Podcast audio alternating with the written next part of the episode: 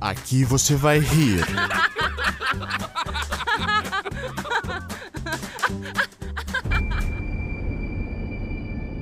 Vai sentir medo.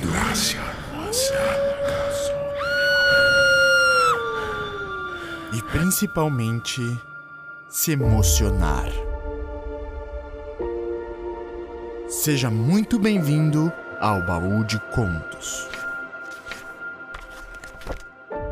O lugar onde a ficção e a realidade se misturam. Prepare o seu coração.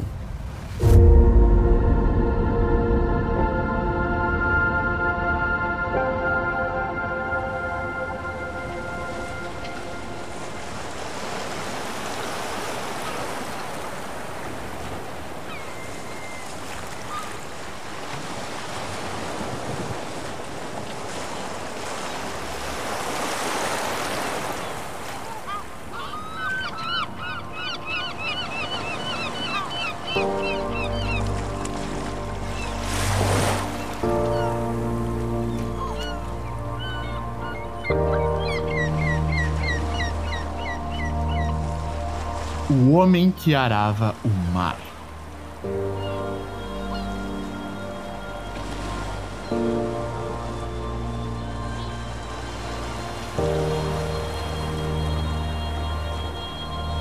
Conto de Arthur C. Clarke.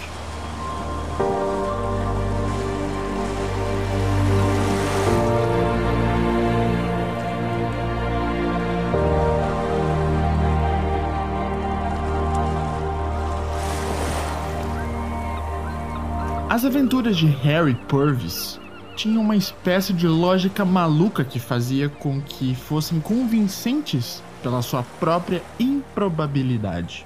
Quando suas histórias emergiam, complicadas mas certinhas dentro do esquadro, a gente se perdia numa espécie de admiração confusa. Lógico, pensávamos, eh, ninguém teria a desfaçatez de inventar aquilo. Esses absurdos só acontecem na vida real, nunca em ficção. Era assim que a crítica ficava desarmada, ou, pelo menos, confundida. Até Drew gritar: Hora de fechar, cavalheiros, por favor! E nos atirar lá para fora para o mundo frio e cruel. Reflitam, por exemplo, na inverossímil cadeia de acontecimentos que envolveu Harry na aventura que vou contar. Se ele quisesse inventar a história toda, Claro que daria um jeito de torná-la mais simples. Do ponto de vista artístico, hum, bom, não haveria a menor necessidade de começar para ir a Boston para chegar a um encontro marcado ao largo da costa da Flórida. Parece que Harry passava muito tempo nos Estados Unidos, pois tem tantos amigos lá quanto na Inglaterra. Às vezes ele os traz ao gamo branco, e às vezes eles conseguem sair pelas próprias pernas. Frequentemente, porém, sucumbem à ilusão de que o chopp que é tépido e também inócuo, estou vendo injusto com o Drill, seu chopp não é tépido. E se você insistir, ele lhe dará, grátis, um pedaço de gelo grande como um selo do correio. Esta saga especial de Harry começou, como mencionei, em Boston, Massachusetts. Ele estava hospedado na casa de um próspero advogado da Nova Inglaterra, quando uma manhã, seu anfitrião disse naquele jeito largado dos americanos: Vamos dar um pulo até minha casa da Flórida. Preciso pegar um pouco de sol. Ha, ótimo, respondeu Harry, que não conhecia a Flórida. Trinta minutos depois, para grande surpresa sua, viu-se viajando para o sul a toda velocidade num Jaguar coupé vermelho. A viagem em si já era uma epopeia digna de um relatório completo de Boston a Miami são uns míseros 2.509 quilômetros. Número este que, segundo Harry, agora estava gravado em seu coração. Cobriram a distância em 30 horas, frequentemente ao som de sirenes de polícia, sempre decrescentes, enquanto as frustradas patrulhas rodoviárias iam ficando para trás. De tempos em tempos, deliberações táticas implicavam em manobras evasivas, através de estradas secundárias. O rádio do Jaguar ficava sintonizado em todas as frequências da polícia, de modo a estarem sempre prevenidos contra qualquer interceptação em andamento. Umas duas vezes, por um tris, não conseguiram ultrapassar a tempo as barreiras estaduais. E Harry ficava imaginando o que os clientes de seu hospedeiro pensariam se soubessem a força do impulso psicológico que, obviamente, o estava afastando deles. Também perguntava a si mesmo se chegaria a ver a Flórida ou se continuariam naquela velocidade ao longo da US 1, até se atirarem no oceano em Key West. Finalmente, chegaram ao ponto final, 60 quilômetros ao sul de Miami, na altura das Keys, aquela comprida e fina tira de ilhas ancoradas na ponta sul da Flórida. Subitamente, o Jaguar fez uma curva num ângulo impossível, abandonou a estrada e seguiu abrindo caminho por uma trilha desigual através da vegetação do pântano. A estrada terminava numa ampla clareira à beira-mar, completamente equipada com um iate de 12 metros, ancoradouro, piscina e uma casa de campo moderna. Era um esconderijo bem gostoso e Harry o avaliou em mais de 100 mil dólares. Caiu na cama direto e não viu muito onde estava até o dia seguinte. Após um lapso de tempo, que lhe pareceu demasiadamente curto, foi despertado por um som semelhante ao de uma fábrica de caldeiras, em plena atividade. Tomou banho e vestiu-se em câmera lenta, e estava quase normal quando deixou seu quarto. Como parecia não haver ninguém na casa, saiu para investigar. A essa altura, já tinha aprendido a não se surpreender com coisa alguma. Portanto, apenas levantou ligeiramente as sobrancelhas quando viu seu anfitrião trabalhando no ancoradouro, endireitando o leme de um submarino pequeno e evidentemente de construção caseira. A pequena embarcação media cerca de 6 metros e tinha uma torre de comando com grandes janelas de observação e o nome Pompano impresso na proa.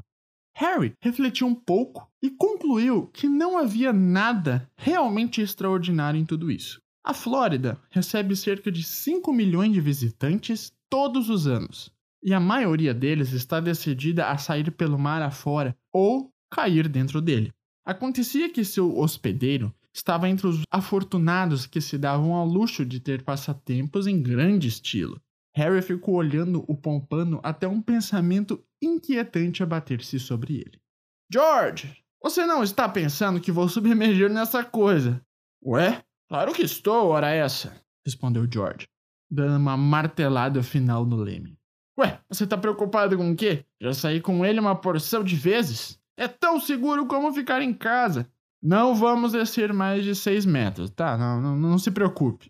Há circunstâncias retorquiu Harry. Em que eu acharia suficiente uns meros dois metros de água. Eu já mencionei minha claustrofobia.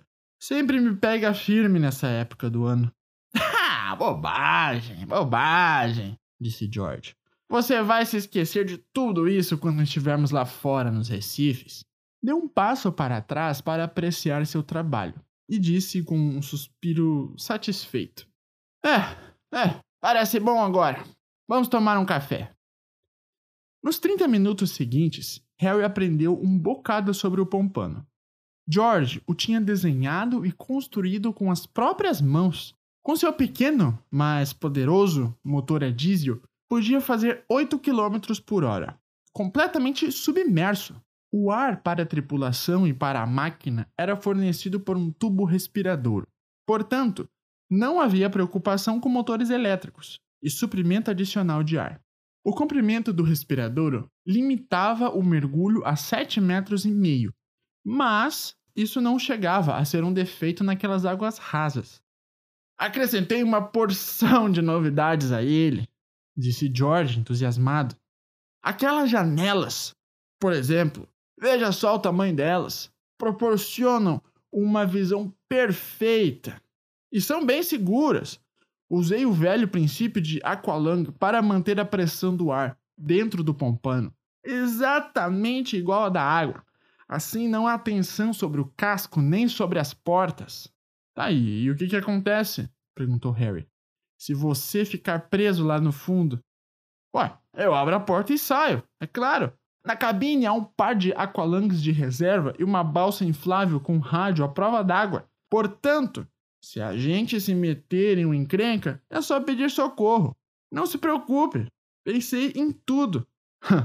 Famosas últimas palavras, né? murmurou Harry. Chegou, porém, à conclusão de que, depois da corrida de Boston até ali, indubitavelmente seu corpo estava fechado e o mar provavelmente era um lugar muito mais seguro que a US 1, com George no volante. Examinou detidamente os dispositivos de escape antes de zarparem e ficou muito feliz ao constatar que o pequeno barco parecia muito bem desenhado e construído. Não era nada inusitado o fato de um advogado ter produzido uma obra de engenharia marítima tão bem feita em seu tempo livre de há muito Harry tinha descoberto que um grande número de americanos se dedica a seus passatempos tanto como às suas profissões. Zarparam para fora da enseada com o motor em marcha lenta, mantendo-se dentro do canal demarcado até se afastarem bem da costa. O mar estava calmo, e enquanto a praia se afastava, a água ia ficando cada vez mais transparente iam deixando para trás o véu de coral pulverizado que nevoava as águas, onde as ondas ficavam incessantemente retalhando a terra. Trinta minutos depois estavam nos recifes, visíveis abaixo deles como uma colcha de retalhos sobre a qual peixes multicoloridos piruetavam de um lado para o outro. George fechou as comportas, abriu as válvulas dos tanques de imersão e gritou alegremente: Lá vamos nós!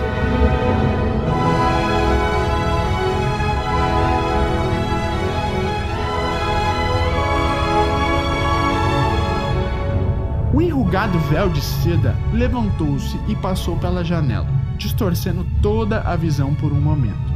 E, de repente, lá estavam eles, não mais estrangeiros, e sim cidadãos naturalizados do mundo das águas.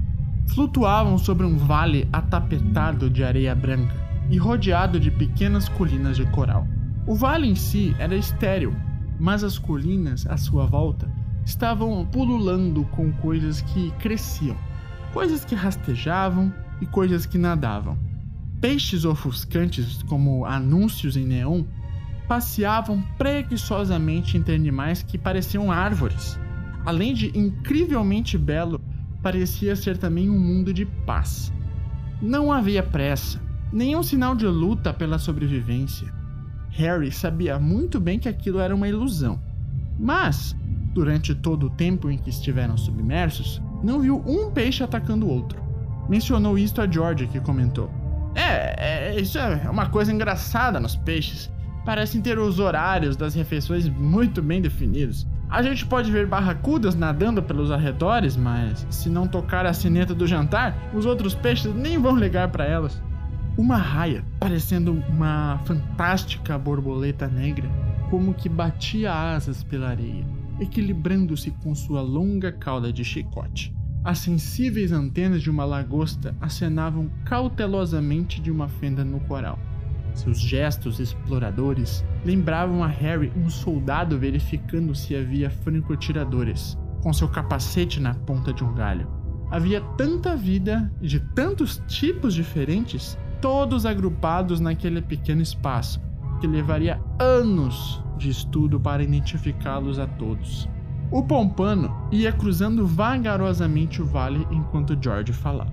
Eu costumava fazer isto com o Aqualung, disse ele. Quando um dia fiquei imaginando como seria bom sentar-me confortavelmente enquanto uma máquina ia me carregando. Assim, eu poderia ficar o dia todo, trazer uma refeição comigo, usar minhas câmeras e não dar a menor bola se um tubarão viesse sorrateiramente para cima de mim. Lá está uma alga. Você já viu na vida um azul tão brilhante? Ainda por cima, Poderia trazer meus amigos para verem isso aqui embaixo e conversar com eles. Uma das grandes desvantagens do equipamento de mergulho comum é esta: a gente fica surda e muda e tem que comunicar por sinais. Veja aqueles peixes anjo. Um dia ainda vou instalar uma rede para pegar alguns. Olha como eles desaparecem quando se assustam. Outro motivo pelo qual construiu o Pompano foi para procurar navios naufragados. Há centenas nessa área. É um verdadeiro cemitério. O Santa Margarita está apenas a 80 quilômetros daqui, em Biscayne Bay. Naufragou em 1595 com 7 milhões de dólares em barras de ouro a bordo. Há também a ninharia de 65 milhões ao largo de Long Cay, onde 14 galeões afundaram em 1715. O problema, é claro, é que a maior parte desses destroços se encontra esmagada e coberta por coral, de maneira que não adianta muito quando são localizados, mas é, é divertido tentar. Harry já começara a apreciar a psicologia de seu amigo. Dificilmente podia haver melhor maneira de escapar de um escritório de advocacia na Nova Inglaterra. George era um romântico reprimido. Pensando bem, não tão reprimido. Passearam a esmo alegremente por algumas horas, sempre debaixo d'água. Esta nunca passava de 12 metros de profundidade. Lá para as tantas, desceram num trecho deslumbrante de coral despedaçado e fizeram uma pausa para sanduíches de patê de fígado e cervejas. Uma vez tomei um refrigerante aqui embaixo, disse George. Quando subi, o gás dentro de mim se expandiu e foi uma sensação muito engraçada. Qualquer dia eu tenho que tentar com um champanhe. Harry estava se perguntando o que fazer com os cascos vazios, quando Pompano pareceu entrar em eclipse à medida que uma sombra escura deslizava sobre ele. Olhando para cima, pela janela de observação, viu um navio movendo-se vagarosamente uns seis metros acima de sua cabeça. Não havia perigo de colisão, pois tinham descido o respirador exatamente por este motivo e estavam subsistindo de sua reserva de ar. Harry nunca tinha visto um navio por baixo e preparou-se para acrescentar à nova experiência as muitas que tinha tido naquele dia. Ficou bem vaidoso do fato de que, apesar de sua ignorância em assuntos náuticos, tinha sido tão ligeiro quanto George em assinalar o que havia de diferente na embarcação singrando lá em cima. Ao invés do eixo e da hélice normais, este navio tinha um comprido túnel correndo ao longo de sua quilha. Quando passou sobre eles, o Pompano foi sacudido por uma súbita torrente. Com os diabos! disse George agarrando aos controles. Isso está parecendo um sistema de propulsão a jato. Já era tempo de alguém experimentar um. Vamos dar uma espiada. Levantou o periscópio e descobriu que o navio passando lentamente por eles era o Valence. Valence, Valência, conceito usado em química, de Nova Orleans. Que nome estranho, disse George. O que será que significa? Bom, eu diria, respondeu Harry, que significa que o proprietário é um químico. Se não soubesse muito bem que químico algum jamais ganharia dinheiro suficiente para comprar um navio como esse. É, eu acho que eu vou segui-lo, decidiu George. Está fazendo apenas cinco nós e gostaria de ver como aquele troço funciona. Elevou o respirador, pôs o motor a funcionar e saiu em perseguição. Depois de breve caçada, o Pompano chegou a 50 metros do Valence e Harry sentiu como um comandante de submarino prestes a lançar um torpedo. Daquela distância, não poderiam errar. Na verdade, quase acertaram em cheio o Valence. De repente, diminuiu a marcha até parar e, antes de George perceber o que estava se passando, viu-se ao lado dele. O barbeiro não fez sinal! queixou-se, bom, sem muita lógica. Um minuto depois, ficou evidente que a manobra não fora feita por acaso. Um laço caiu elegantemente sobre o respirador do pompano e eles foram eficientemente fisgados. Não havia remédio a não ser emergir humildemente e torcer pelo melhor. Felizmente, seus captores eram homens razoáveis e capazes de reconhecer a verdade quando a ouviam. 15 minutos depois de subirem a bordo do Valence, um comissário de bordo uniformizado servia bebidas a George e Harry, que, sentados na ponte, ouviam atentamente as teorias do Dr. Gilbert Romano. Ambos estavam ainda um pouco intimidados por se encontrarem na presença do Dr. Romano. Era, mais ou menos, como ser apresentado a um Rockefeller em pessoa ou ser recebido por um Dupont em pleno exercício de seu reinado. O doutor era um fenômeno virtualmente desconhecido na Europa e raro mesmo nos Estados Unidos. O grande cientista que se tornara um homem de negócios maior ainda. Estava agora com quase 80 anos e acabara de ser aposentada, depois de muita briga, da presidência da enorme firma de engenharia química que fundara. Harry nos contou que é muito divertido observar as sutis distinções sociais que diferenças em riquezas podem provocar, mesmo no país mais democrático. Pelos padrões de Harry, George era um homem muito rico. Sua renda girava em torno de 100 mil dólares anuais. O Dr. Romano, porém, se situava numa escala de valores completamente diferente e tinha que ser tratado de maneira correspondente, com uma espécie de respeito amistoso que nada tinha a ver com subserviência. O doutor, por sua vez, estava totalmente à vontade. Não havia nada nele que denunciasse sua fortuna, se é que se pode ignorar trivialidades como iates transoceânicos de 50 metros. O fato de George tratar pelo primeiro nome os homens de negócio conhecidos do doutor ajudou a derreter o gelo e a confirmar a pureza de suas intenções. Harry passou uma meia hora aborrecido enquanto os negócios, em termos de que o Bill de Tal fez em Pittsburgh, com quem Joey dos Anzóis se deparou no clube dos banqueiros em Houston, ou de como Clyde, não sei de que, estava jogando golfe em Augusta, justamente enquanto Ike estava por lá. Era um vislumbre de um mundo misterioso, onde um poderio imenso era manejado por homens que pareciam, todos, pertencer aos mesmos clubes. Logo Harry percebeu que George não estava prestando homenagem ao Dr. Romano por uma simples questão de cortesia. George era um advogado esperto demais para deixar passar em brancas nuvens aquela oportunidade de conquistar uma certa simpatia. Parecia ter esquecido todos os propósitos originais de sua expedição. Harry teve que esperar por uma pausa conveniente do diálogo para trazer à tona o assunto que realmente lhe interessava. Quando o Dr. Romano notou que falava a outro cientista, imediatamente abandonou as finanças e aí foi a vez de George ser posto de lado. O que intrigava Harry era por que um químico ilustre se interessaria pela propulsão marítima, sendo um homem de ação, provocou o assunto com o doutor. Por um momento, o cientista pareceu meio embaraçado e Harry ia pedir desculpas por sua indiscrição, o que, para ele, seria uma façanha extraordinária.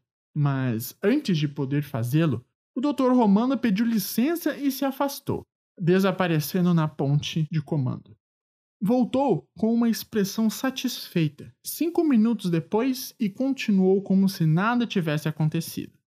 Uma pergunta muito natural, Mr. Purvis, falou ele sorrindo. Também a teria feito, mas o senhor não espera que eu responda, não é? Ah, é, era apenas uma vaga esperança, né? confessou Harry. Então eu vou surpreendê-lo. Na verdade, vou surpreendê-lo duplamente. Não só vou lhe responder, como vou lhe provar que não estou tão interessado assim na propulsão marítima. As saliências do fundo do meu navio, que vocês estavam inspecionando, tão interessados, realmente contém as hélices, mas também contém muitas outras coisas. Deixe-me dar-lhes, continuou o Dr. Romano, animando-se com o assunto. Algumas estatísticas elementares sobre o oceano. Daqui podemos ver um bocado dele, muitos quilômetros quadrados. Vocês sabem que cada quilômetro cúbico de água do mar contém 100 milhões de toneladas de minerais? Ué, para ser franco, não, respondeu George. É um dado impressionante. Ele me impressiona há muito tempo, disse o doutor. Lá vamos nós escavando a terra à procura de metais e produtos químicos, quando todos os elementos que existem podem ser encontrados na água do mar. Na verdade, o oceano é uma espécie de mina universal inesgotável. Podemos saquear a terra, mas jamais consumiremos o mar. Vocês sabem, os homens já estão explorando os minérios do mar, Há anos que o Dow Chemicals extrai dele a bromina. Cada quilômetro cúbico contém cerca de 200 mil toneladas. Mais recentemente, começamos a trabalhar os 3 milhões e meio de toneladas de magnésio por quilômetro cúbico, mas essas coisas são meramente um começo. O grande problema de ordem prática é a baixa concentração da maioria dos elementos encontrados no mar. Cerca de 99% do total se compõe dos primeiros sete elementos, e é no 1% restante que estão todos os materiais úteis, exceto o magnésio. Bom, toda a vida me preocupei em resolver esse problema e a resposta veio durante a guerra.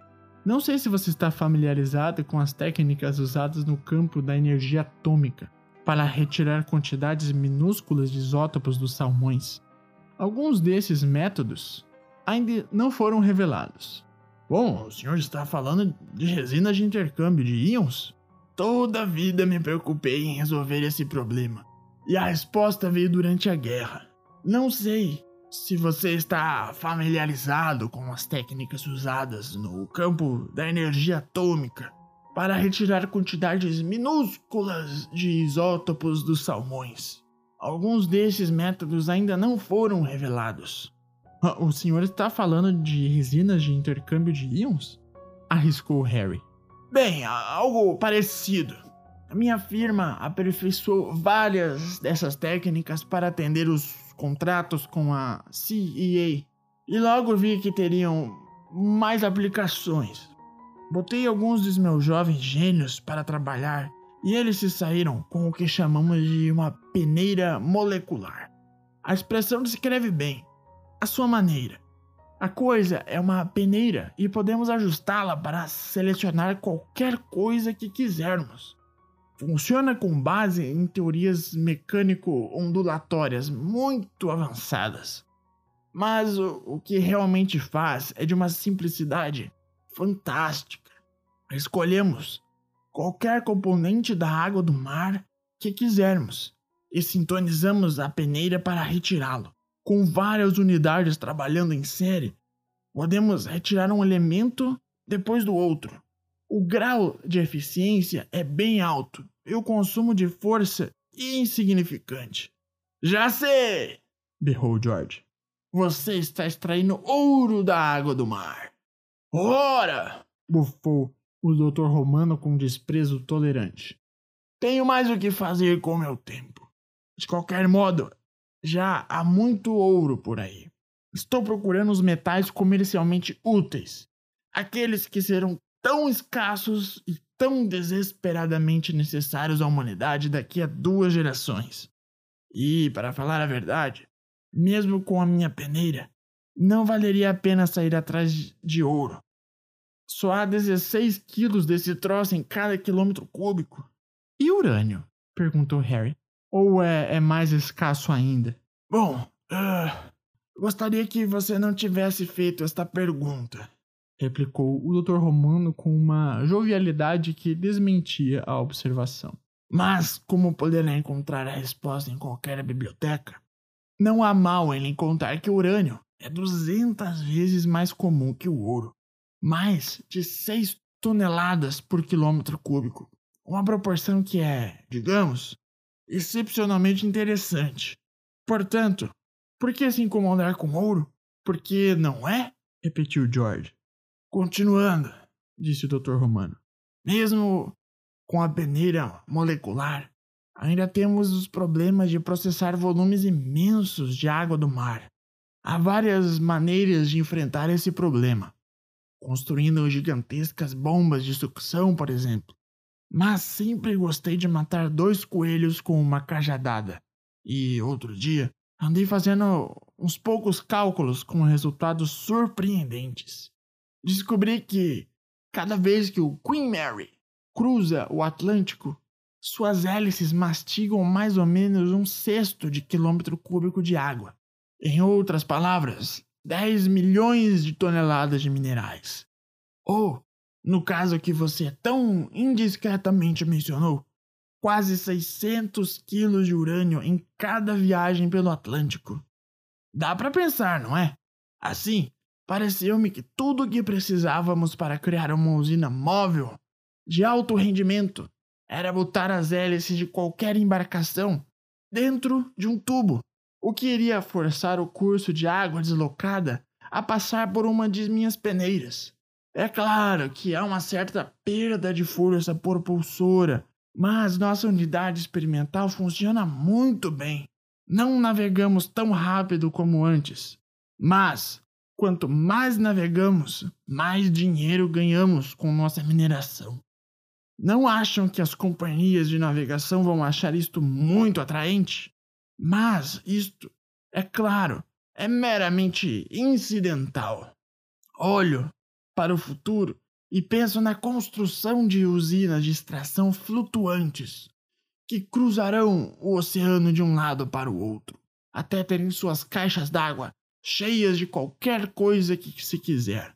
Quando esse dia chegar, então seremos capazes de parar de dilacerar a terra e estarão terminadas todas as nossas carências de matéria-prima. De qualquer maneira, tudo volta para o mar.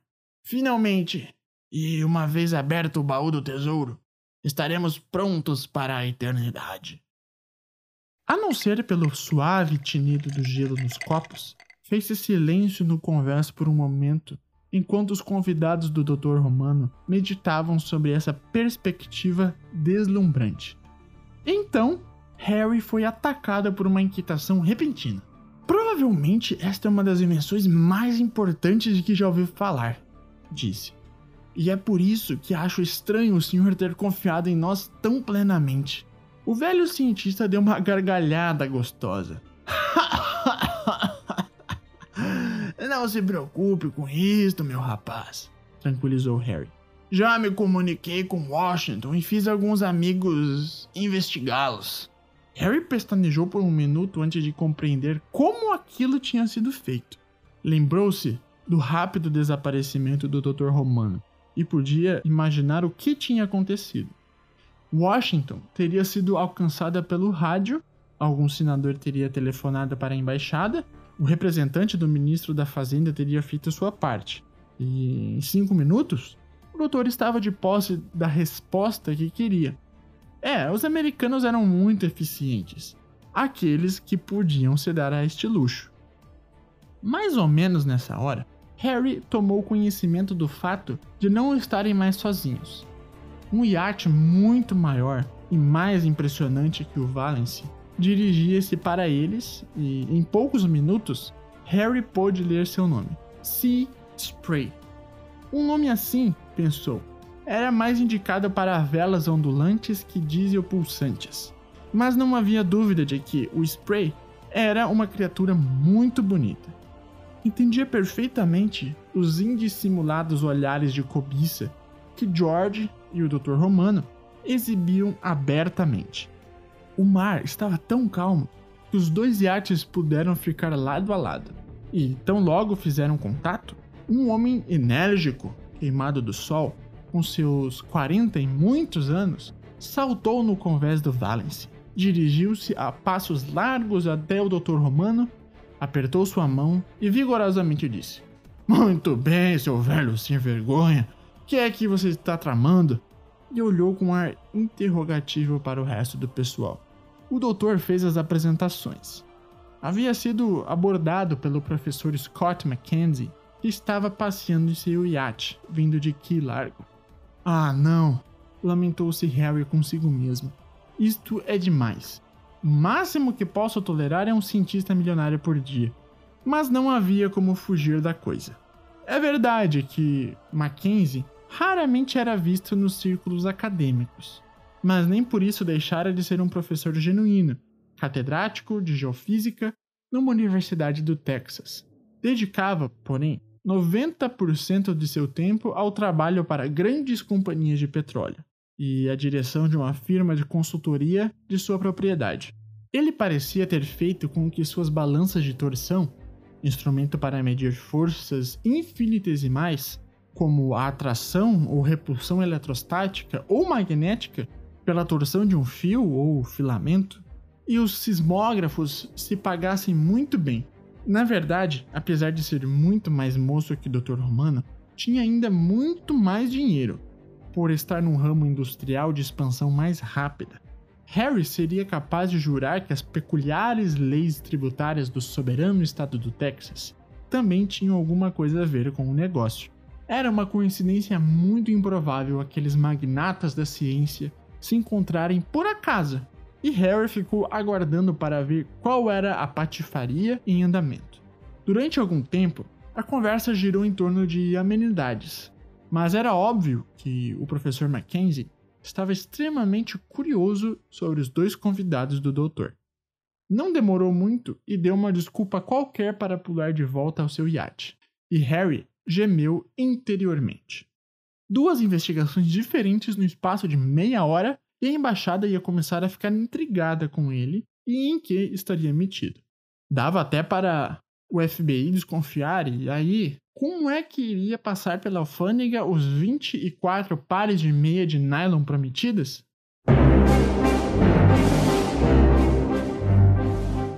Harry achou fascinante estudar o relacionamento entre dois cientistas. Pareciam dois galos de briga, rodeando-se, estudando-se e procurando uma posição estratégica. Romano tratava o homem mais moço com uma aspereza manifesta que, segundo Harry, evidente que o Dr. Romano era um conservador quase fanático e desaprovava profundamente as atividades de Mackenzie e seus empregadores. Vocês não passam de uma quadrilha de ladrões, disse em certo momento. Vocês estão saqueando os recursos naturais desse planeta, sem ligar a mínima para a próxima geração. E o quê? respondeu Mackenzie sem ser muito original. A próxima geração já fez por nós? As fintas continuaram por quase uma hora e muito do que se passava estava completamente fora do alcance de Harry. Ele se perguntava por que era permitido a ele e a George assistirem a tudo aquilo, e depois de um tempo começou a apreciar a técnica do Dr. Romano. O homem era um oportunista de gênio. Estava satisfeito em mantê-los por perto já que tinham aparecido só para preocupar o professor Mackenzie e fazê-lo ficar tentando adivinhar que outras coisas estavam sendo tramadas. Foi deixando a peneira molecular escapar pouco a pouco, como se não fosse realmente importante e a estivesse mencionando de passagem. O professor Mackenzie, porém, se aferrou a ela imediatamente e quanto mais evasivo o Romano ficava, mais insistente se tornava seu adversário. Era evidente que estava sendo deliberadamente modesto. E, apesar do professor Mackenzie saber disso muito bem, não podia se furtar ao fazer o jogo do velho cientista. Dr. Romano vinha discutindo o dispositivo de uma maneira peculiarmente oblíqua, como se fosse um projeto futuro e não um fato consumado. Esboçava suas tremendas possibilidades e explicava como tornaria todas as formas existentes de mineração obsoletas, além de remover, para todo sempre, o perigo de escassez de metais no mundo. Se é tão boa, exclamou logo Mackenzie. Por que não construiu a coisa? Que é que você pensa que eu estou fazendo em Gulfstream? retorquiu o doutor. Dê uma espiada nisso daqui. Abriu um armário embaixo do aparelho de radar e puxou para fora uma pequena barra de metal que jogou para Mackenzie. Parecia chumbo e era evidentemente muito pesada. O professor sobrepesou-a na mão e disse logo: Urânio? Você quer dizer. Exatamente! Cada grama! E há muito mais de onde isto veio. Virou-se para o amigo de Harry e disse: George, que tal descer com o professor no seu submarino para dar uma olhada na maquinaria? Ele não vai ver muito, mas ficará sabendo que já estamos trabalhando. Mackenzie estava tão absorvido em seus pensamentos que nem reparou numa coisinha como um submarino particular em seu caminho. Voltou à superfície 15 minutos mais tarde, tendo visto apenas o suficiente para estimular seu apetite. A primeira coisa que quero saber, disse a Romano, é por que você está me mostrando isto. É a maior coisa que jamais apareceu porque sua própria firma não a está trabalhando? Romano deu uma pequena fungada de nojo. Você sabe que tive uma briga com a diretoria. De qualquer maneira, aquele monte de velhos fracassados não tem categoria para manipular uma coisa grande como essa. Detesto ter que admitir, mas os piratas do Texas são os homens para o serviço. Ah, isto é, uma, é um empreendimento particular seu, então? É, a companhia não sabe nada sobre ele e já meti meio milhão de meu próprio dinheiro no negócio. Tem sido uma espécie de passatempo. Senti que alguém tinha de reparar os danos que estão sendo causados. O estupro dos continentes por gente como. Ah, está bem, já, já, já ouvimos isso antes. Ainda assim você quer dá-lo a nós? Quem falou em dar?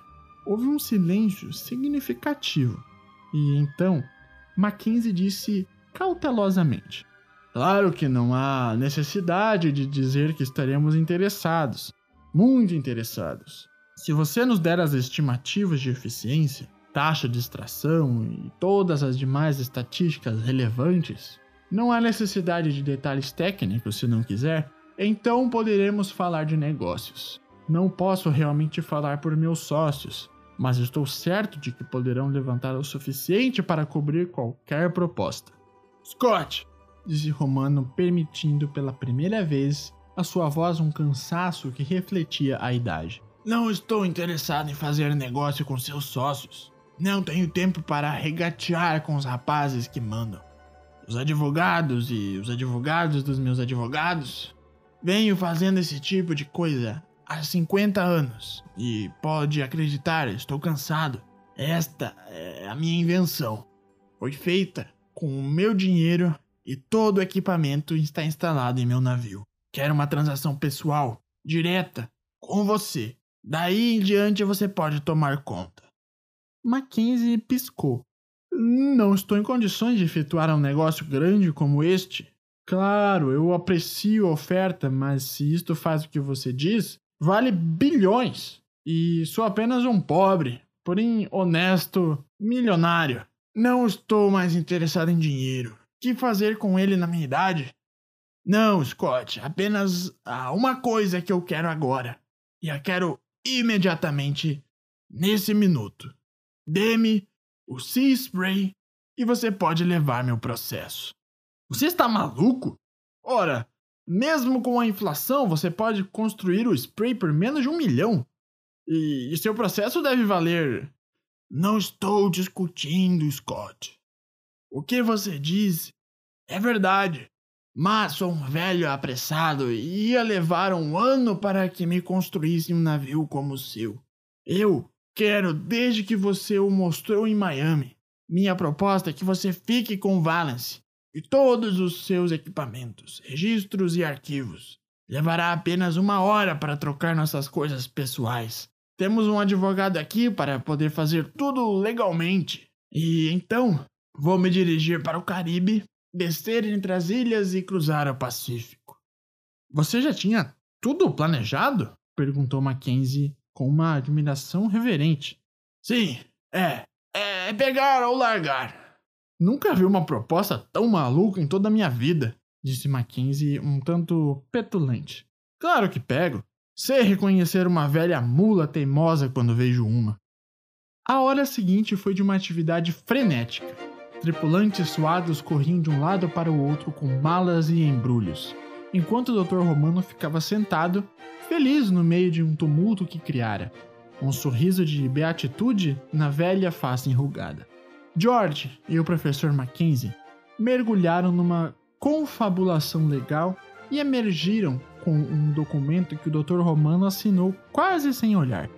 Coisas inesperadas começaram a surgir do Sea Spray, como um lindo casaco de mink mutante e uma linda loira não mutante. Olá, Silvia! cumprimentou educadamente o Dr. Romano. Receio que você vai achar os alojamentos aqui meio apertados. O professor não mencionou sua presença a bordo. Não se preocupe, nós não a mencionaremos também. Não no contrato. Um acordo entre cavalheiros, está bem? Não sei o que você quer dizer, retorquiu Silvia, amuada. Alguém tem que datilografar para o professor. E você o faz muito mal, minha querida, disse Mackenzie, ajudando a assaltar a balaustrada com uma verdadeira cortesia sulista. Harry não pôde deixar de admirar sua compostura numa situação tão embaraçosa e não tinha a menor ideia se ele mesmo teria se saído tão bem, e como gostaria de ter uma oportunidade para descobrir. Por fim, o caos foi se acalmando, a torrente de caixas e embrulhos reduziu-se a um gotejar. Dr. Romano apertou as mãos de todo mundo, agradeceu a George e a Harry por sua assistência, correu para a ponte do Sea Spray e, em 10 minutos mais tarde, estava a meio caminho do horizonte. Harry estava se perguntando se já não era hora de partirem também. Antes de mais nada, nem tinham chegado a explicar ao professor Mackenzie o que estavam fazendo ali. Quando o radiotelefone começou a tocar, era o Dr. Romano. Provavelmente esqueceu-se da escova de dente, disse George. Não foi tão banal assim. Felizmente, o alto-falante estava ligado. Escutar sem querer foi-lhes praticamente imposto, sem precisar nenhum dos esforços que tornam a coisa tão embaraçosa para um cavalheiro. Escute aqui, Scott. Acho que lhe devo algumas explicações. Se você me passou para trás, eu processarei por cada tostão. Ah, não, não, não é bem assim. Mas realmente eu o pressionei. Mesmo sendo perfeitamente verdadeiro, tudo que eu disse, não fique muito zangado comigo. Você fez um grande negócio, mas vai levar muito tempo para tirar algum dinheiro dele. E antes disso, ainda vai ter que investir alguns milhões seus na coisa. Você sabe, a eficiência tem que ser potencializada por cerca de três ordens de magnitude antes de ter valor comercial real. Aquela barra de urânio me custou cerca de 2 mil dólares. Agora, não perca a cabeça. A coisa pode ser feita. Tenho certeza disso. Dr. Kendall é o homem que você precisa. Ele fez todo o trabalho básico. Contrate-o por qualquer preço. Tire-o de minha gente, custe o que custar. Você é um garoto teimoso e sei que vai terminar o serviço que agora está em suas mãos. É por isso que eu queria que você fosse a tê-lo. Justiça poética também. Você poderá pagar um pouco os danos que causou à Terra. É lamentável que isso vá fazer de você um bilionário, mas não posso evitá-lo. Espere aí, não desligue. Eu mesmo teria terminado o trabalho se tivesse tempo mas vai levar pelo menos mais uns três anos. E os médicos disseram que só tenho mais seis meses. Não estava brincando quando disse que tinha pressa. Fico satisfeito em ter fechado o negócio com você, sem ter que mencionar isto, mas pode acreditar que o teria usado como arma se fosse necessário. Uma coisa a mais: quando você conseguir botar o processo para funcionar, batize-o com o meu nome. Sim, Terminei. Não adianta telefonar para mim. Não atenderei. E sei muito bem que você não pode me alcançar. O professor Mackenzie ficou impassível. Imaginei que fosse alguma coisa assim, disse, sem se dirigir a ninguém em particular. Então sentou-se, tirou do bolso uma complicada régua de cálculo e desligou-se do mundo. Mal olhou para cima quando George e Harry, sentindo-se muito inferiorizados, despediram-se polidamente e se foram em silêncio para o submarino. Com tantas coisas que acontecem hoje em dia, concluiu Harry Purse. Ainda não sei o resultado final desse encontro. Imagino que o professor Mackenzie tenha esbarrado em alguns obstáculos, ou já teríamos ouvido boatos sobre o processo, mas não tenho a menor dúvida de que, mais cedo ou mais tarde, ele será aperfeiçoado. Portanto, Preparem-se para vender suas ações de Minas. Quando o Dr. Romano, ele não estava brincando mesmo. Apesar dos médicos terem exagerado em suas estimativas, durou ainda um ano inteiro. E acho que o Sea Spray ajudou muito. Os funerais foram no meio do Pacífico e acabou de me ocorrer que o velho teria apreciado isso.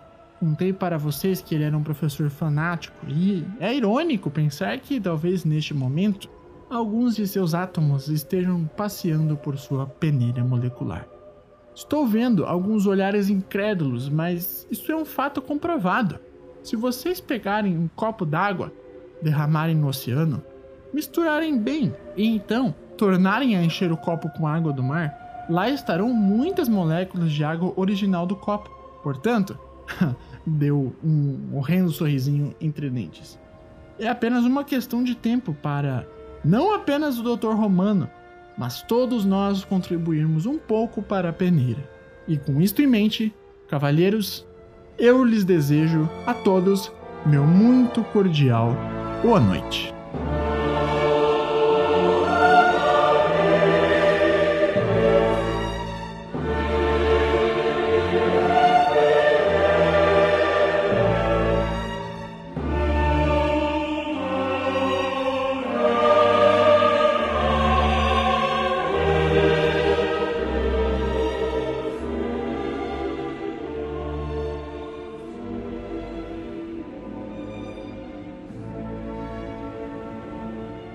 Gente, chegamos ao fim de mais um conto e é gostoso a gente poder apreciar as ideias que o Arthur C. Clarke tinha. Ele é um dos pais da ficção científica contemporânea.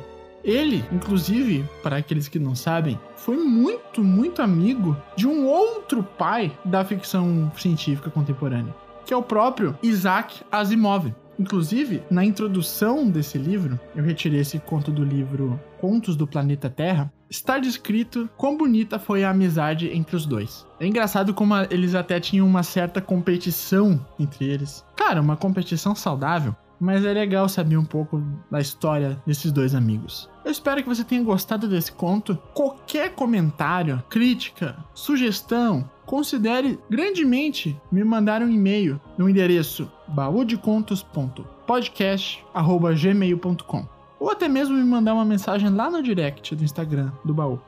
Agora, se de alguma forma esse conto te tocou, te inspirou de alguma forma mais profunda, considere grandemente ajudar o baú financeiramente no catarse.se barra baú de contos. Ali você vai estar ajudando muito com que esse projeto continue cada vez mais democratizando a literatura para todos aqueles que desejam ouvir.